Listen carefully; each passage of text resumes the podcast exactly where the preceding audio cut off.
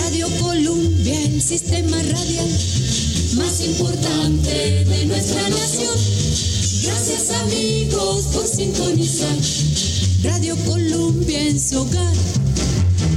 Radio Colombia, la más popular, con emisoras en todo el país. Radio Colombia, llegando a su hogar, con los programas de más variedad. Radio Colombia, el sistema radial más importante de nuestra nación. Gracias amigos por sintonizar. Radio Colombia en su hogar.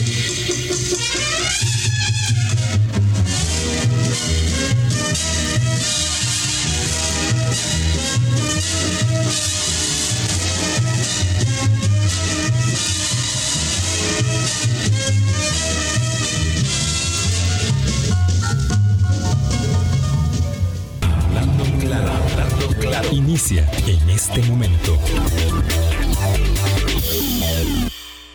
Colombia.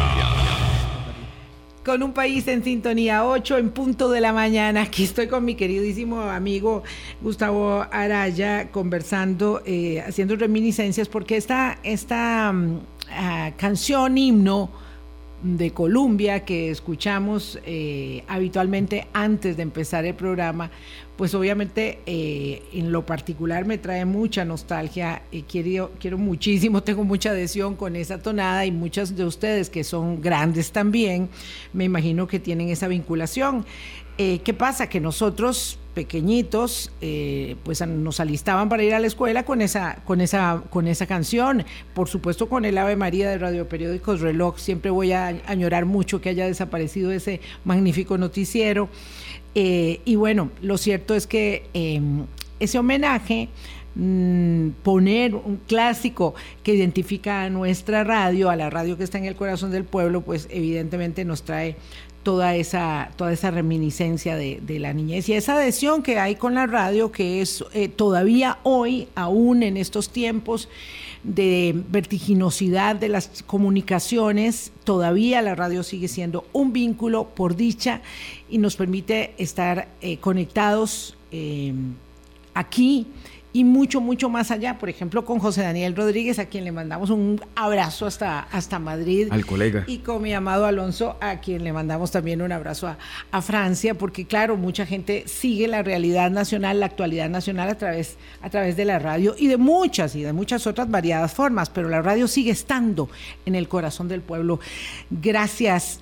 Gustavo, yo no sé si no nos veíamos aquí en la mesa de Hablando Claro Ah, desde que terminó la campaña prácticamente, bueno, desde ya la, la elección de nuevo, de nuevo gobierno. Hace mucho tiempo que no hablábamos y hasta ahora conocer las nuevas instalaciones también. Muy buenos días. Buenos días, Vilma. Sí, un placer, como siempre, estar con vos y con toda la audiencia. Eh, sí, teníamos un ratillo no conversar en micrófonos. En micrófonos. Este, y efectivamente aquí en las nuevas instalaciones de Radio Colombia que están bastante bien. Pues a la orden. Sí, por dicha, aquí estamos muy bien, muy bien armados. Este, ayer estaba hablando con la señora Contralora General de la República. Las reflexiones tengo que decir que no me dejaron especialmente eh, optimistas, eh, optimista, pero sí eh, muy clara en que no podemos ceder en los empeños. Y una de las cosas que decíamos es cómo nos cuesta mirar hacia adelante, digamos, hacia un horizonte un poco mayor, a un camino um, visualizado con mayor trazado.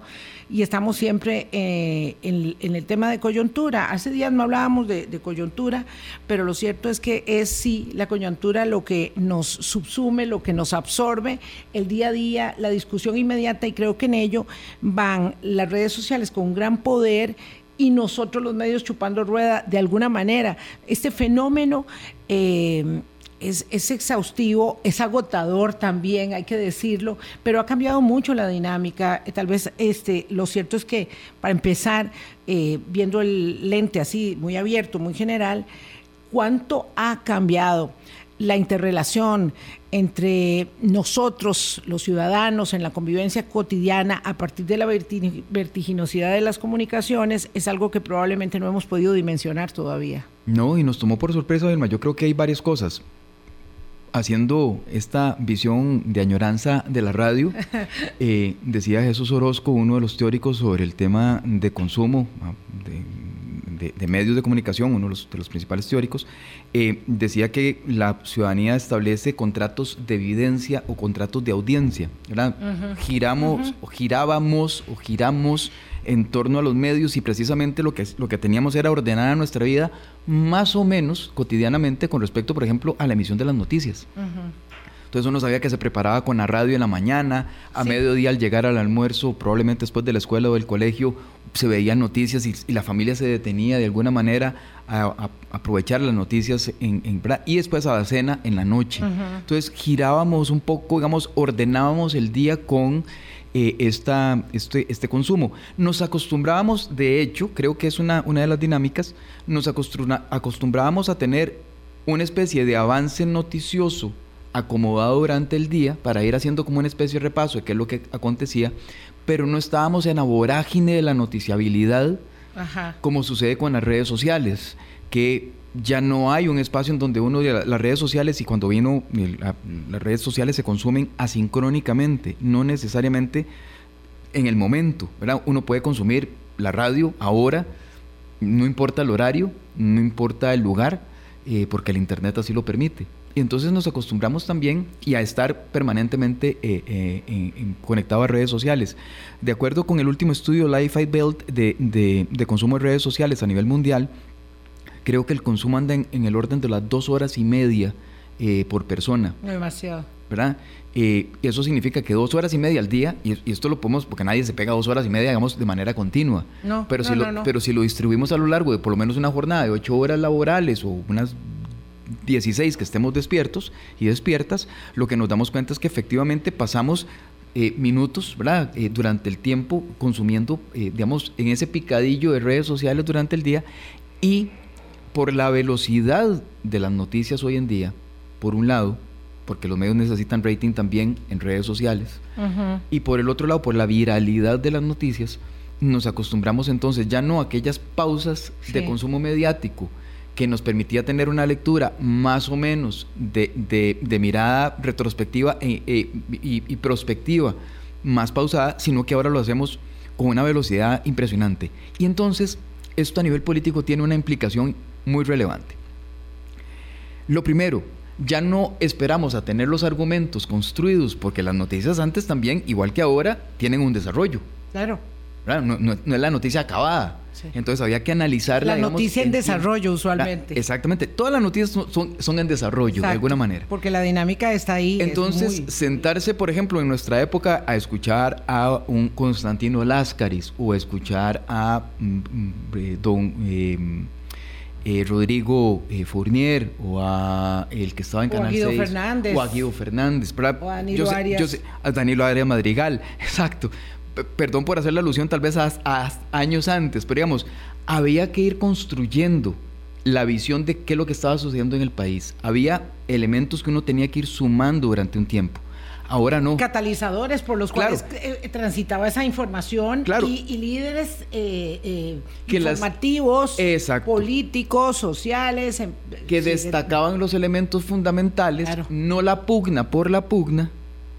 Y por lo tanto, entonces uno construía, digamos, una visión más o menos, ¿verdad? Coyuntural de lo que sucede en el país. Hoy no. Hoy las batallas son segundo a segundo. Hoy en las redes sociales usted pone buenos días y trillos y, troyanos, ¿verdad? Le escriben y le reaccionan de inmediato y entonces hay que estar contestando. Eh, ah, ah, no contestó, ¿por qué no contesta? ¿Tiene miedo? O no, ¿Y qué tienen de buenos estos días? Exacto. y o, empieza o, o, mira, eh, muy buenos días, doña Vilma, ¿verdad? Este, qué dicha que, que, saludó porque viera los odios, que para qué, etcétera. O sea, se dispara por todo lado y entonces las batallas son segundo a segundo. Y hay quienes creen que las batallas se ganan segundo a segundo y, yo sé que esto suena como, como, como, como raro, pero no se ganan segundo a segundo. No es el que más habla, es el que mejor sintetiza, es el que mejor elementos tiene, es la persona que más elementos y mejores elementos tiene. Siempre, como en cualquier batalla.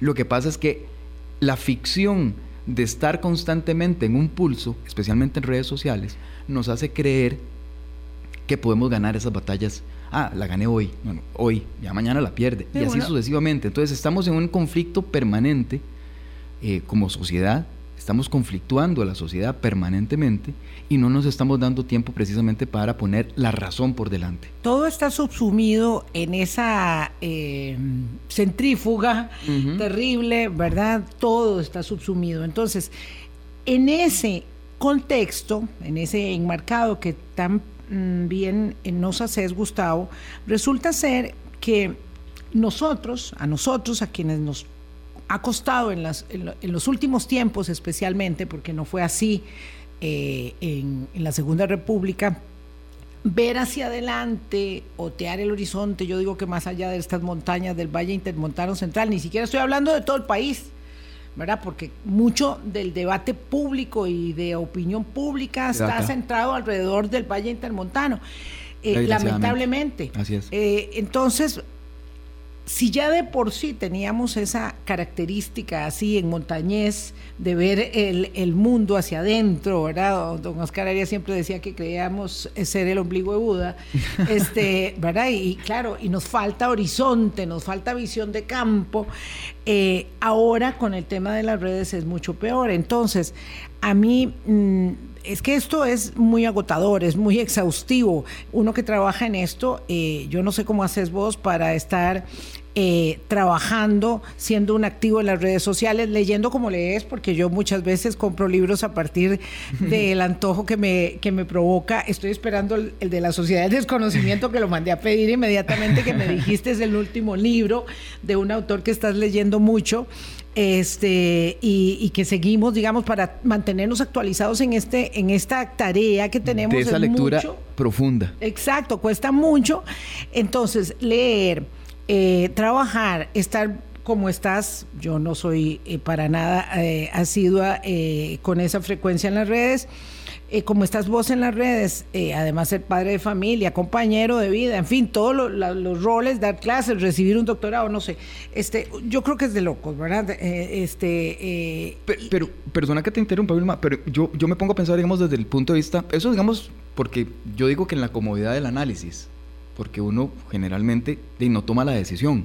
No, uno toma decisiones. De, estar del otro lado de la barrera. Exacto. Yo pienso, digamos, en, diputado, de ser regidor, de estar en el gobierno, en el ejecutivo. De estar, por ejemplo, Dios libre. pienso, digamos, una diputada, un diputado, ¿verdad? Que está con sus redes sociales y que participa en las redes sociales. Deberá recibir, no sé, si uno, si uno que no es nadie relevante, digamos, socialmente, recibe miles de, de reacciones. Yo durante la campaña electoral tengo interacciones en Twitter del orden de los 2 millones 600 a los 3 millones de interacciones.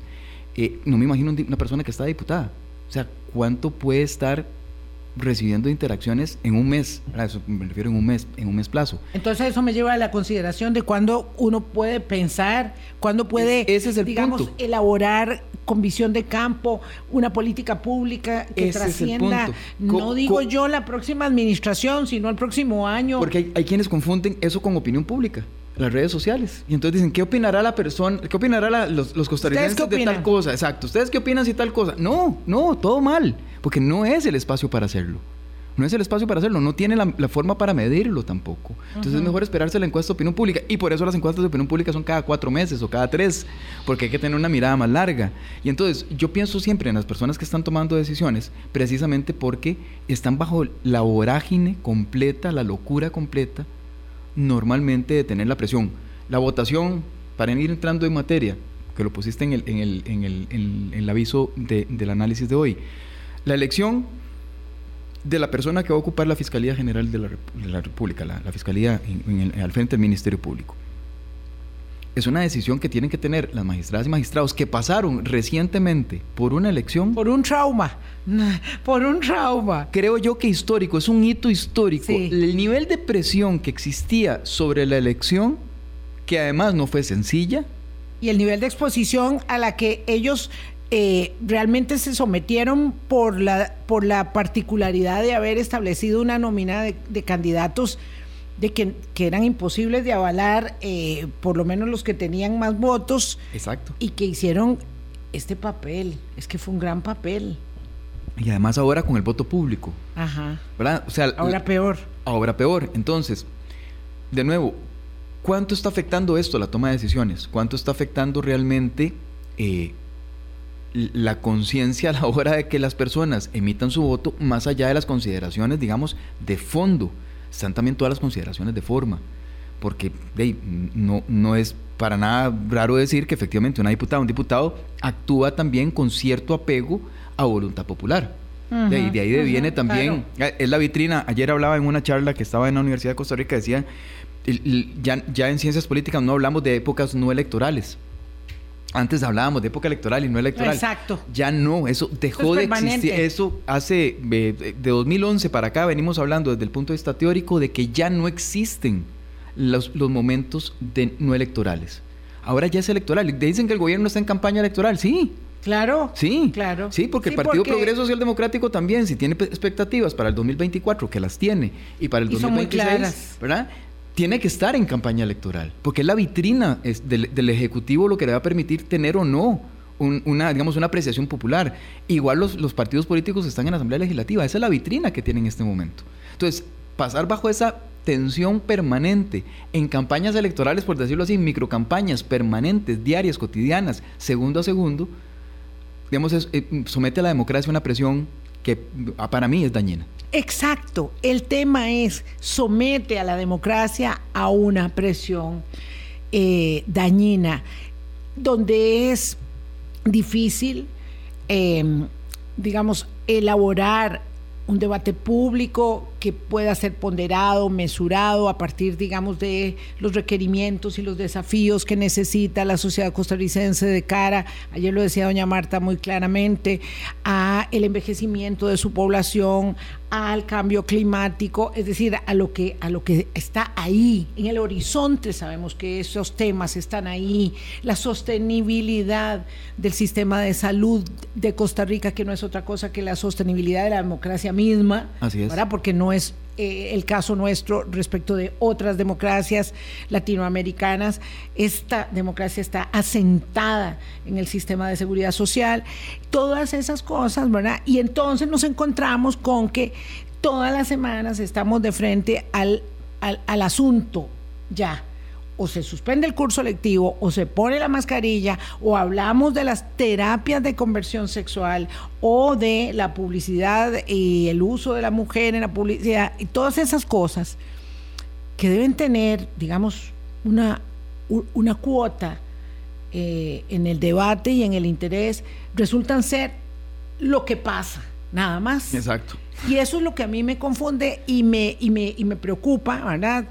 Eh, me desconcierta, no me confunde y me, y, me, y me preocupa mucho. Y bueno, espérese, a la vuelta de la esquina está el mundial. Y ahí sí que ya no hay tema que compita, ¿verdad? Porque entonces todo va a ser alrededor de que los cataríes fueron capaces, digamos, de transar respecto de las costumbres etílicas de una gran parte del mundo futbolístico planetario eh, y cómo culturalmente se van a tragar eso que se tienen que tragar, ¿verdad? Y, todos los bemoles que están alrededor, no solamente del fútbol como, como deporte, sino de lo que cultural, antropológica, social y políticamente implica hacer un mundial en Qatar. Entonces, claro, uno no puede estar en todo. ¿Y cómo pedirle a la ciudadanía? Que sea informada, que vaya a votar racionalmente, que escoja planes de gobierno, que cuando sean las elecciones municipales tenga la conciencia de saber por quién va a ir a votar. Es decir, es como mucho.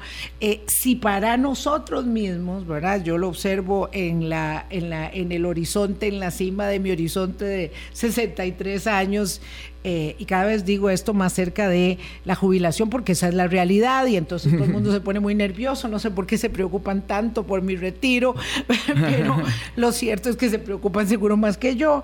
Este, pero entonces, claro, uno ve cómo hemos cambiado como sociedad eh, y dice cómo enfrentar estos desafíos que tenemos, porque no estamos haciendo, y lo dice muy bien la Contraloría con el presupuesto del año entrante, nada absolutamente nada estructural, definido y con criterios para que las cosas cambien.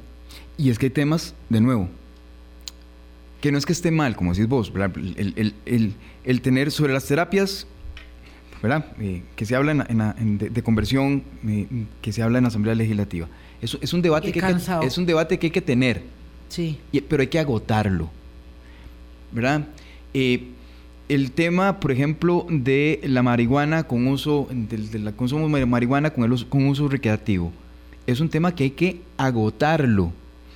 Eh, y, así sucesivamente, para no mencionar más temas que estén, digamos, en la coyuntura como en la inmediatez, ¿verdad? El tema del financiamiento de los partidos políticos, hay que agotarlo. Y cuando me refiero a agotarlo, no es dar por terminada la discusión, porque sí, sino es que hay que buscar todos los elementos de carácter estructural por el fondo y tratar de tener una, perspectiva, digamos, que cierre el camino hasta que tengamos una nueva discusión sobre el tema. Lo que pasa, Vilma, es que estamos con al menos tres frentes. Yo lo he visto en, tres grandes, eh, digamos, frentes ahorita de focos de tensión política no resueltos. ¿Te parece que vayamos a una pausa primera para hablar de los focos de tensión política que están ahí en la coyuntura? 8.20 de la mañana, ya volvemos. Hablando claro. Colombia. Con un país en sintonía, 8.22 de la mañana. Les voy a recomendar un libro que no tiene que ver con ciencia política. Se llama El infinito en un junco, de Irene Vallejo no lo he terminado, pero qué maravilla. La historia de los libros. El infinito en un junco lo pueden encontrar en cualquier librería nuestra eh, de Irene Vallejo. Ese libro se publicó hace dos años. Vamos como por la edición número, vamos, con, yo tengo la 37, ya debe ser la 40. Dos años. Wow. Imagínense ustedes, qué maravilla. Eh, don Gustavo Araya, politólogo, que sigue la actualidad local de una manera muy, muy precisa, casi quirúrgica. Tres focos de tensión política en este momento abiertos en la sociedad costarricense, plantea usted. ¿Cuáles son esos focos? Hay, digamos, un tema que es sustantivo y por el cual están pasando otras discusiones. Por ejemplo, el tema del gasto público el tema del, uso eficiente de los recursos públicos. Estamos parados sobre una, sobre una discusión de fondo, más allá de que si efectivamente, vamos a ver, que, que, que, cuyo, cuya, es una moneda de dos caras, ¿verdad? Que es la eficiencia en el gasto público y en el otro lado tenemos el déficit fiscal. Para quien, para quien quiera... Es un monotema, ¿verdad? Por años. exactamente, así y, y que se suponía, se suponía que con la ley de fortalecimiento de las finanzas públicas este país había tenido el remesón necesario, que fue un remesón del cual todavía no hemos tomado conciencia de las, de las implicaciones que tiene, especialmente para el sector sindical, eh, pero y bueno, y que le costó, probablemente le drenó lo, poco que quedaba o lo poco que tuvo en algún momento la administración anterior de popularidad, este, y sin embargo no lo hemos tocado. lo tocamos tangencialmente con eurobonos y entonces es un foco de atención abierta, ¿por qué? Porque Eurobonos es una réplica de lo que está sucediendo realmente en el fondo y es cómo va a trabajar esta administración y los diputados incluidos y diputadas el tema del gasto público. Más allá de si recorto o no recorto, es que el, recorte es hoy para el año entrante. El recorte, ¿verdad? El, el, tema es si vendo o no activos, pero es para paliarlo en los próximos dos o tres años. En los sustantivos no estamos arreglando nada. No tenemos la discusión en este momento en el país para decir, bueno, ¿cómo solucionamos esto para que en los próximos 50 años este país no pase de nuevo? Lo advertía ayer la señora Contralora General de la República, Gustavo, aquí en la mesa de Hablando Claro, y decía más, el año entrante y el subsiguiente año puede pasar lo mismo con el presupuesto. O peor. Puede pasar lo mismo, claro, y va a ir empeorando, porque si el tema que vos planteas como un foco de tensión política es gasto público y eficiencia del gasto con déficit fiscal aparejado. El subtema, digamos, eurobonos, eh, es solamente para resolver un tanto el hacerle frente a la obligación del pago de los intereses de la inmediato. es inmediato. Exacto. Y entonces lo inmediato es tan inmediato como si los 1.500 millones para enero o si 6.000 millones, que es lo que parece decantarse en el Congreso, para los próximos cuatro años con condicionantes. Entonces, yo me inclino a pensar que serán 6 mil millones. Yo creo que ahí ya ha ido habiendo o dándose, perdón, un consentimiento en ese sentido y una mayor claridad. Pero ese es un foco de tensión política que no hemos resuelto estructuralmente Absolutamente. Eso es para poner un ejemplo, digamos, en, lo económico. Hay muchos más, mucho más focos de tensión, ¿verdad? Que, digamos, complejizan Ajá, esa situación ajá. y la van complejizando tanto como el tema de, la- de las privatizaciones, el tema precisamente de la discusión del presupuesto de la República que para noviembre 30 tiene que estar resuelto, el tema de la contratación y el empleo público, el tema de los impuestos, etcétera, etcétera. ¿verdad? Son focos de tensión abiertos que están ahí. No le han, no le han entrado nadie. Exoneraciones. Exone- bueno, bueno, exoneraciones, que ese es otro foco de To- tensión. todos esos englobados en ese, en ese primer eh, Claro. eh, brazo, digamos, de, de tensión. Hay otro que pasa por el modelo de desarrollo, que, Segundo que- brazo. que hemos pospuesto por años, eh, por décadas, Muy probablemente. relacionado, obviamente. Está muy relacionado, obviamente. El modelo de desarrollo costarricense, que, cuya economía está basada prácticamente un 50, 60, un 60, 70% en el sector servicios, lo cual está bien, no, no quiero decir que esté mal, ¿verdad? Pero tiene un problema irresuelto de qué vamos a hacer entonces con la economía anterior, con la economía, la vieja economía o la economía agraria o la economía agroindustrial. Porque no se puede bajar el precio del arroz. Vamos a ver, sí se puede, está bien, pero la discusión no es si bajo o no el precio del arroz, es qué hago con los arroceros. El, el el problema no es si le resuelvo el problema hoy o no a los frijoleros, es cómo resuelvo el tema de la- de la- del, del- del consumo nacional del, del frijol. Arroz y frijoles es Seguridad alimentaria. seguridad alimentaria en Costa Rica. Porque aquí le ponemos arroz, arroz y frijoles y algo más. Y entonces es, es importantísimo resolver arroz y frijoles. Igual que en el tema del azúcar. Eh, pero No estamos, estamos resolviendo, No lo estamos resolviendo. Le estamos creando una capa de tensión política más. Cuando hablamos entonces, por ejemplo, de firmar el CTTPP o de del, Acuerdo Transpacífico o de firmar la Alianza del Pacífico. Y ahí hay un foco de tensión permanente.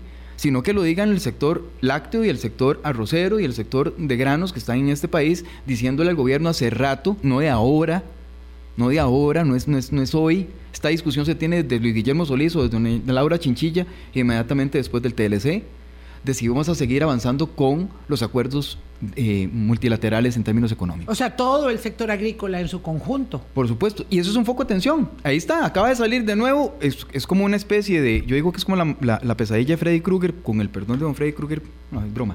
De- ahí vuelve a salir don. eh, ay, se me acaba de olvidar. El, eh, don Salim Guido.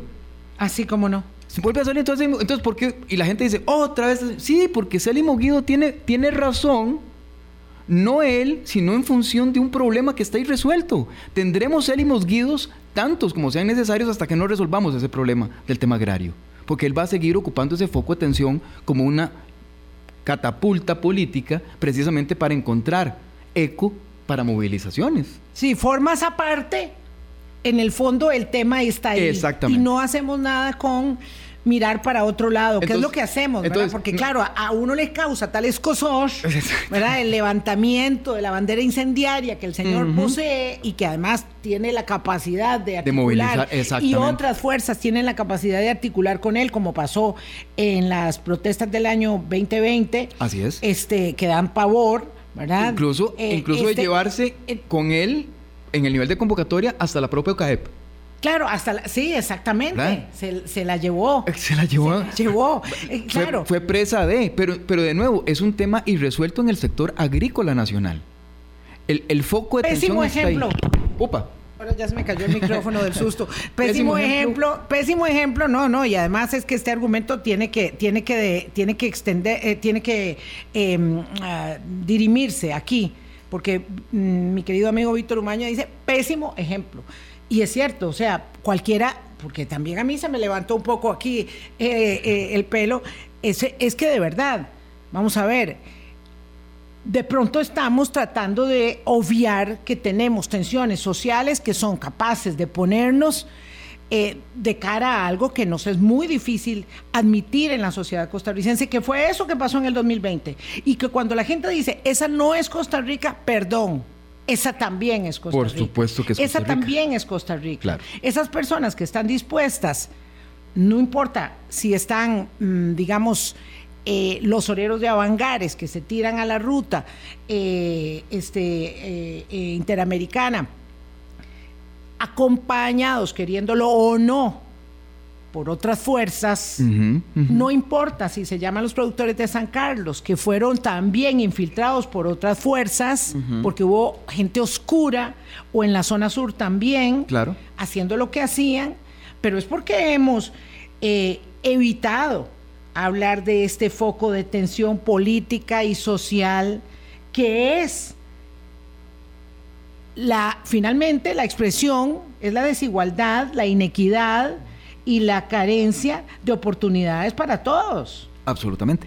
Y entonces, de nuevo, nos vamos en la finta de lo que esté sucediendo, entonces ahora es, y las redes arderán en el momento en que don Célimo Guido, yo espero que no, pero digamos, haga una movilización y levante otra vez fuerzas del sector agrícola que están fuera de la aglomeración metropolitana y entenderemos que eso es un problema y creeremos que es un problema que no nos atañe, nos atañe absolutamente y es un foco de tensión permanente a nivel político que está irresuelto. Y así para poner esos dos, dos ejemplos, o en el tema que vos mencionaste también, el tema ambiental. No podemos obviar el tema del cambio climático. Y entonces el tema de descarbonización no pasa necesariamente porque si a los autobuseros les damos más o menos concesiones, les, les ampliamos dos o menos años, esos son capas superiores de un problema de fondo que está en este país que se llama movilidad. Y la movilidad tiene que estar aparejada a un marco general como país de cómo manejamos también nuestra energía que pasa también por recope, que pasa también por ver si efectivamente vamos con etanol o le cambiamos el nombre y ya no etanol y le ponemos el que ustedes quieran, gasol o como le gusten, pero ese es, esa es la capa superior. Y ahí es donde están todas las discusiones en las redes sociales. Ah, es que el gobierno le puso gasol, es diferente al del, etanol del gobierno anterior. Es que, no, no, importa, es que no, no es el color de la bandera de hoy del gobierno, es que el foco de tensión interna que tiene el país de manera permanente se llama matriz energética y se llama movilidad. Hasta que no lo reservamos, no es un tema de si el tren era de Claudia, no era de Claudia. Es que cometemos además esas cosas burdas de, teñir ah, de nuestros odios, De, nuestros odios o preferencias con tal de ganar la batallita chiquitita que es un absurdo. Claro, entonces, ninguna discusión llega a nada. No, porque no estamos discutiendo la de fondo. Voy a decir algo muy, muy es que, es que a mí me cuesta mucho hablar de esto, pero, pero bueno, cuando uno viaja, ¿verdad? Es que a veces suena, suena feo, pero cuando uno viaja, yo acabo de hacer un viaje con, con, una parte de mi familia en tren. Es impresionante. Es decir, moverse uno en tres países en unas cuantas horas, haciendo tres cambios de tren, y uno dice, pero ¿cómo es posible que no tengamos el derecho. Ayer fui a San José. Cada año hago este camino para ir al mercado. Eh, no sería necesario hacerlo, pero me encanta porque es una tradición para mí ir a comprar las frutas para los que hay que de Navidad en el mercado. Y las venden en nuestros supermercados y en todo lado, pero yo voy allá. ¿Qué ciudad más sucia, por Dios? ¿Qué ciudad más desagradable? Más, más, o sea, es que no, no hay palabras para señalarlo.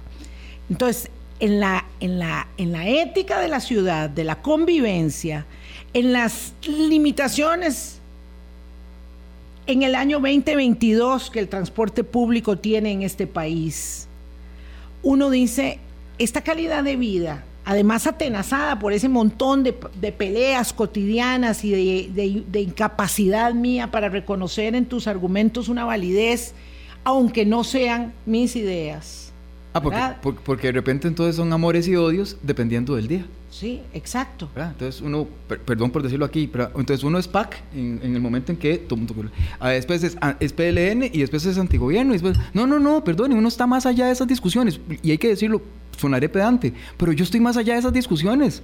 Porque no me interesan esas discusiones partidarias, porque es como ponerse la, la bandera en los ojos y ver todo a través de esa realidad de una bandera. Y es que el país está más allá de esa bandera debiera estar más allá de esas banderas.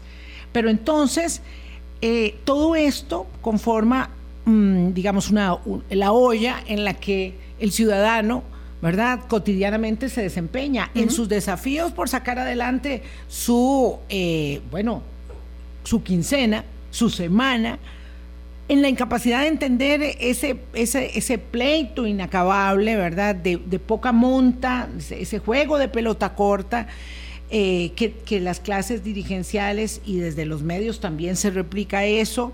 Eh, todo ello conforma, digamos, un, plato que no es alentador. Usted hablaba ahora de este tercer foco de la, de la tensión política de la sociedad costarricense, que es el de la, de la energía.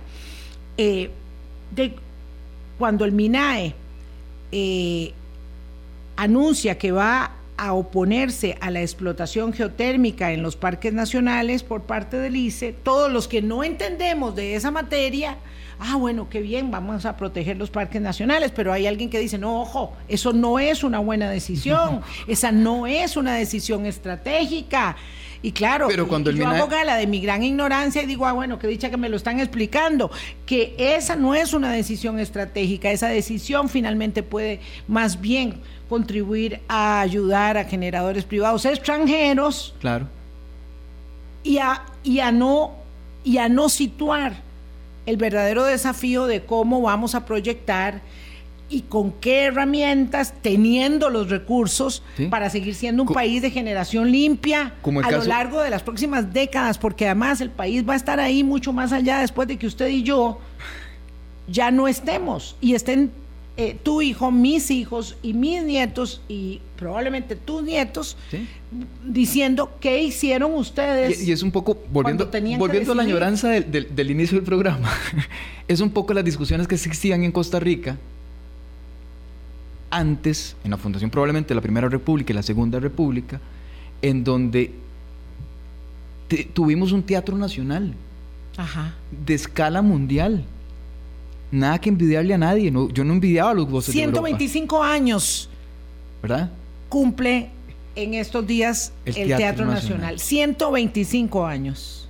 El jueves es el concierto. Tenemos además la educación gratuita, obligatoria y universal distinto a otros países completamente.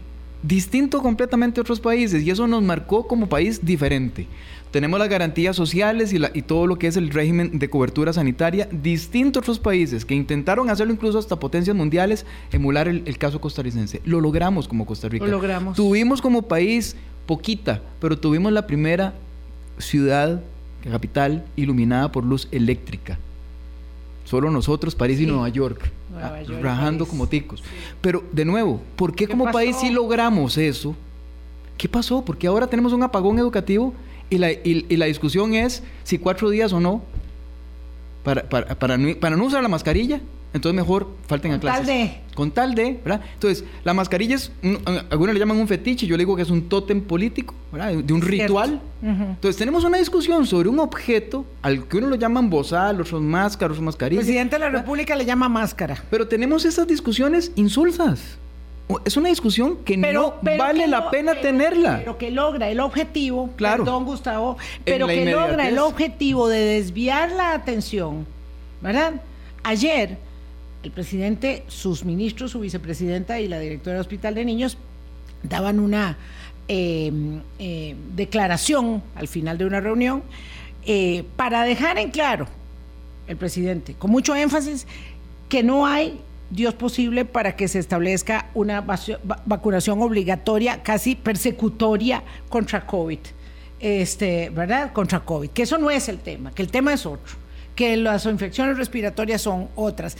Entonces, ahí generas distractores, ¿verdad? Y una, una, una, esto que vos decís de pequeñas batallas que van por otro lado, que, que claro, porque además es que el pico de infecciones respiratorias que venimos teniendo hace tres meses con los niños, tres meses. Y que ayer alcanzó el pico máximo.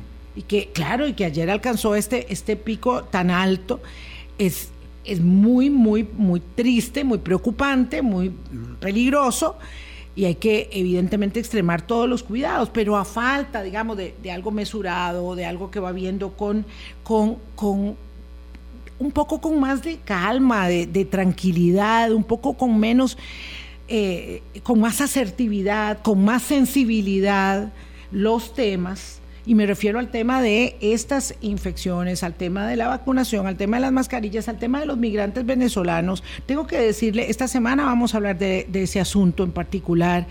O sea, a mí me, me duele Sí, claro. me duele lo que está pasando. Ayer estuve eh, en San José y aproveché mi recorrido Que es un para, foco de tensión política. observar, Que es uno de los focos de tensión política abiertos que no hemos resuelto. de, de observar lo que está sucediendo con los venezolanos. Hablaba con una madre de familia, con un niño de dos años. Eh, qué dolor, qué cosa más terrible y dolorosa. Familias enteras que están parqueadas en las calles y aceras de nuestro país esperando tener un poquito de recursos para poder seguir su camino. La falta de sensibilidad, es que no estoy pidiendo mucho, la falta de sensibilidad con que el mandatario se refiere a estas personas es, es, es inhumano casi, es inhumano casi. Solamente es que este problema me estorba. Y la verdad, por lo menos debiésemos tener empatía para mostrar los problemas sociales que nos están aquejando. Ahí en las familias estas venezolanas que están en la calle pidiendo y vendiendo confites, como en cualquier asentamiento, eh, en, nuestro propio terreno de nuestra propia gente también, eh, donde hay hambre, donde hay necesidad, para observar los temas con más con más seriedad, con más rigor, con más capacidad de empatía y de sensibilidad para generar una política que acerque a la gente a la democracia y que no la vaya expulsando cada, cada vez más de ella, porque un día, aunque parezca muy exagerado y la gente se enoja cuando esto lo decimos, para que un día esos migrantes no sean nuestros en otros países. Absolutamente. Absolutamente. Y además es un tema que no pasa solamente por la territorialidad costarricense. Uh -huh. Es un tema que no basta decir que vamos a facilitar el camino hacia Nicaragua. Tienen que pagar 150 dólares en Nicaragua por persona. Es un peaje que pagan están, solamente en están, Nicaragua estando aquí, los migrantes. Estando aquí, probablemente ya se los consumieron. Entonces esas familias, madre y dos hijos, no tengan los 450 dólares para pasar. Entonces, no es una solución pasárselos a Nicaragua, porque probablemente pasen irregularmente. ¿Y qué estamos haciendo? ¿Qué tipo de acercamiento? ¿Qué con podemos resolver países, con el resto de los países y con Nicaragua particularmente? Porque es indecente que Nicaragua cobre 150 dólares a los migrantes venezolanos por pasar por su territorio. Es indecente. Es una estafa. De eso vamos a hablar el jueves, pero bueno, derivamos ahí en la conversación sí, con Gustavo. Pero no, es, ese es otro foco de, de tensión política presente. Y, y, y, podríamos seguir, porque hay temas ambientales todavía de más. El tema, por ejemplo, de nuevo, la, la, la resur el resurgir de la, de la pesca de arrastre, cuando Costa Rica es nueve veces más grande en el océano que en, el, que en, que en territorio eh, terrestre, estamos pensando en, en, en qué tipo de política pública para el océano y sin embargo no, esa discusión no la estamos teniendo. En fin, podríamos seguir sumando, Irma, focos de tensión política que están ahí y resueltos. El otro es un tema, y, con esto da para muchos programas, y no, no, solo, vamos, y, no soy yo el experto. Eh, pero, por ejemplo, el, el, régimen político costarricense, el sistema político costarricense, claro, la elección de los diputados claro, y diputadas, claro. eh, la conformación de la Asamblea Legislativa, eh, el paso a un régimen... La se, reforma semi, política que está pospuesta está, siempre. Está pospuesta y hasta que no la tengamos vamos a tener, seguir teniendo problemas, por ejemplo, de abstencionismo, de no representación en las, en las, en las curules, etcétera, etcétera. Ese es otro foco de tensión, pero no estamos haciendo nada, como partidos políticos no están haciendo nada, están en una pauperización terrible. Entonces... ¿A qué voy? Que nos estamos desgastando en la, pe en la pelea cotidiana. Como, como hemos estado. Que mejor hablemos de terapias de conversión sexual. Exactamente. Y, y, y, además, vamos, no es que el tema no sea importante, no quiero que se me. Eh, Exacto. Eh, que, se, que se me confunda en ello. Es que, es que no deberíamos estar conversando de que hay que prohibir las terapias de conversión sexual porque deberían estar prohibidas hace años pero ahí está Nueva República parado en la escoba, Están ¿verdad? Contra cuarenta y tantos diputados argumentando, ¿verdad? Cosas que no deben ser, que, que no van, sí. perdiendo la energía, el tiempo, consumiendo los dineros del debate público, tan necesarios en muchos otros temas. Para levantar la bandera política de su pequeño grupo. Porque hay de fondo eh, huestes electorales a las que efectivamente hay que recuperar de manera temprana, porque efectivamente para 2024 puede ser tarde. Y entonces lo que está es una elección. E, el dicho famoso, que no me acuerdo de quién es, que dice que el estadista ve la próxima generación, ¿verdad? el político la próxima elección. En eso estamos. En eso estamos. Entonces nos estamos perdiendo como país. Y efectivamente, cuando vemos que Idea Internacional, The Economist y muchas otras organizaciones a nivel mundial nos dicen que los países, por primera vez en la historia, se están regresando. Tenemos una regresión democrática. Hay más países que están teniendo retrocesos democráticos que países que están teniendo avances democráticos. Cuando Costa Rica aparece por mm. primera vez en The New York Times, no, esto no es broma, no, no, es, no es casualidad, no es porque lo escribió, no, no, eso lo escribió en español en The New York Times, un español que además tiene un criterio político buenísimo porque no es solamente ese artículo, tiene varios y uno lo puede leer. Pero bueno, por primera vez en la política pública de los Estados Unidos, cuando Joe Biden dice que va a tener una política de, de fortalecimiento democrático en la región centroamericana, y por primera vez en historia aparece Costa Rica dentro de los países a colaborarle. O sea, Costa Rica está, al igual que la Guatemala de Yamatei o el Honduras de Xiomara, Costa Rica ya aparece como uno de los países a los que hay que fortalecerle su democracia, de acuerdo con la visión de los Estados Unidos y el gobierno de Joe Biden. Eso es un hito histórico. A nosotros nunca nadie nos había tenido que ayudar en temas a fortalecer nuestra democracia. Y ya aparece. Ya el New York Times dio... Yo tengo para mí... Y Daniel Subato levanta la, bandera amarilla. Sí, esta sensación de que no va a ser posible que este año estemos dentro del índice de democracias plenas del mundo que solo son 21 y nosotros aparecimos el año pasado en 2021 porque estábamos, eh, eran 20, pero como estábamos empatados ahí, no me acuerdo con cuál otro país, creo que era Austria, estábamos en el 2021. Yo estoy, ay, y ojalá que me equivoque, estoy con la idea de que vamos a descender y vamos a perder nuestro espacio de democracia plena en este próximo índice que es muy muy reputado. Hay quienes decían en, la elección anterior y en la tras anterior de que el tema democrático, pues, la gente no come democracia. Perdón, sí, sí come democracia. Estamos hablando de focos de tensión permanente a nivel político que deterioran la democracia. Entonces no vamos a poder, no va a llegar el momento en el que efectivamente podamos reclamarle a alguien de que nuestra, nuestra situación esté bien o mal, porque ese alguien ya no responde a la población. Está escogida por 30%, por un 40%, por los que quieren ir a votar, por los que todavía creen que votar hace alguna diferencia. Vale la pena. Entonces, no, no comemos democracia en lo inmediato, la comemos en el largo plazo. Y entonces, nunca antes en la historia de este país, ningún presidente demócrata hubiese dicho una frase como la que dijo don Rodrigo Chávez, de que no puede asegurar que nuestros hijos vivan en democracia.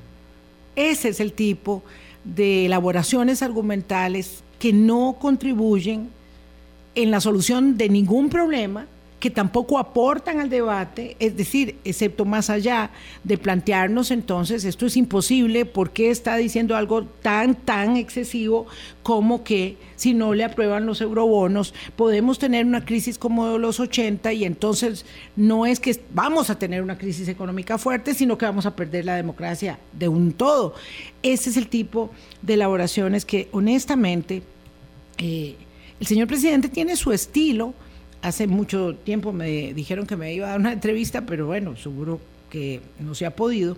Tiene su estilo, tiene su particularidad, cada mandatario lo tiene, pero esto, este, este estilo, esta forma argumental de elaborar sus planteamientos, sus soluciones para eh, el país eh, en lo inmediato, en cada semana, no está, mm, me parece a mí, contribuyendo a un debate mesurado prudente. De fondo. De fondo. Estadista, no de administrador, que es, lo que, que lo que requiere el país. Que no apunte solo a la elección municipal del 2024. Tengo que hacer una pausa porque don Javier Marrero me está aquí eh, llamando la atención eh, y ya regresamos para el cierre.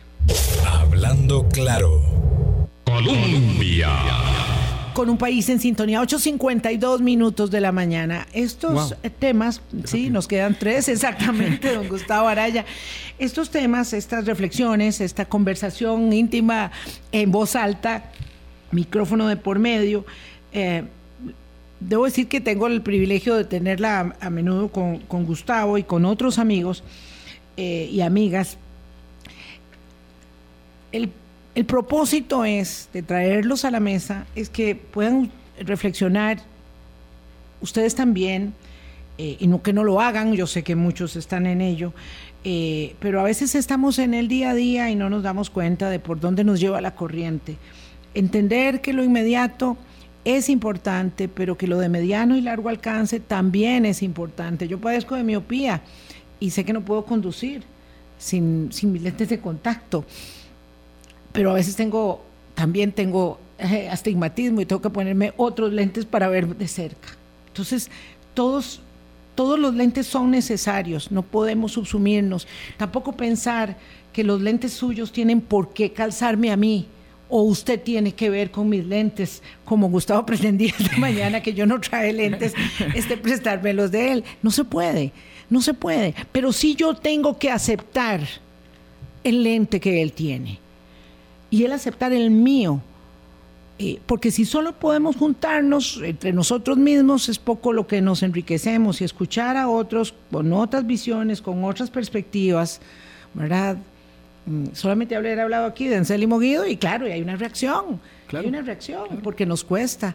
Don Gustavo, para cerrar su minuto. Yo soy partícipe de la comunicación política en términos de la Escuela de la Información de España. No por, no por, casualidad estoy llevando el doctorado, el doctorado ahí. Este, Ángel Benito, el de la escuela, de una escuela de pensamiento eh, mm, español, eh, tenía una frase que todavía subsiste a través de muchos de sus, de sus mm, alumnos y que hoy son eh, los, los, profesores, eh, Javier del Rey Morató, que, es uno de los grandes en comunicación política, dice eh, que la comunicación política parte de un principio y es que yo no tengo la verdad, puede ser que vos tampoco tengas la verdad, pero sí, de, seguro, entre ambos podemos construir una mejor verdad. Parte del que hay muchas verdades. parte de un principio que me parece que es fundamental y es que dice, yo no tengo la verdad y vos tampoco la tenés. Es que partimos del hecho contrario. Ah, es que yo tengo la verdad y, el otro dice, no, Yo, tengo la verdad. y vos nada. Entonces, lo que llegamos es un conflicto. No, la comunicación política parte del hecho de que yo no sé que no. Vamos a la, la posición eh, socrática, ¿verdad? Presocrática de yo solo sé que no sé nada, ¿verdad? O sea, yo sé que no lo sé todo. Pero probablemente en comunión, en, en comunicación política con la otra persona, podemos alcanzar una mejor verdad. Ese principio me parece que nos está haciendo falta como sociedad, porque nos estamos polarizando. Y hablando de Moisés Naim y de, y de ¿verdad? La polarización, las posverdades y el populismo están calando en, nuestro, en nuestras sociedades y están deteriorando la democracia precisamente porque son, somos víctimas de ellos. Tenemos que salir de esos, de esos pasos. Y que no dejar la polarización. No, no somos enemigos de nadie. No somos enemigos de nadie. Podemos ser nuestros propios enemigos. Si somos enemigos o alguien cree que somos sus enemigos, lo siento mucho. Sí. Escoja sus batallas, porque conmigo. Sí, porque además lo que está en juego es, es muy valioso. y va para nuestros hijos, y va para nuestros nietos, y los hijos de los hijos de nuestros nietos. Pásenla muy bien, gracias, de verdad, Gustavo. Como siempre, muchas gracias, Vilma. Hasta mañana, chao. Hablando claro, hablando claro.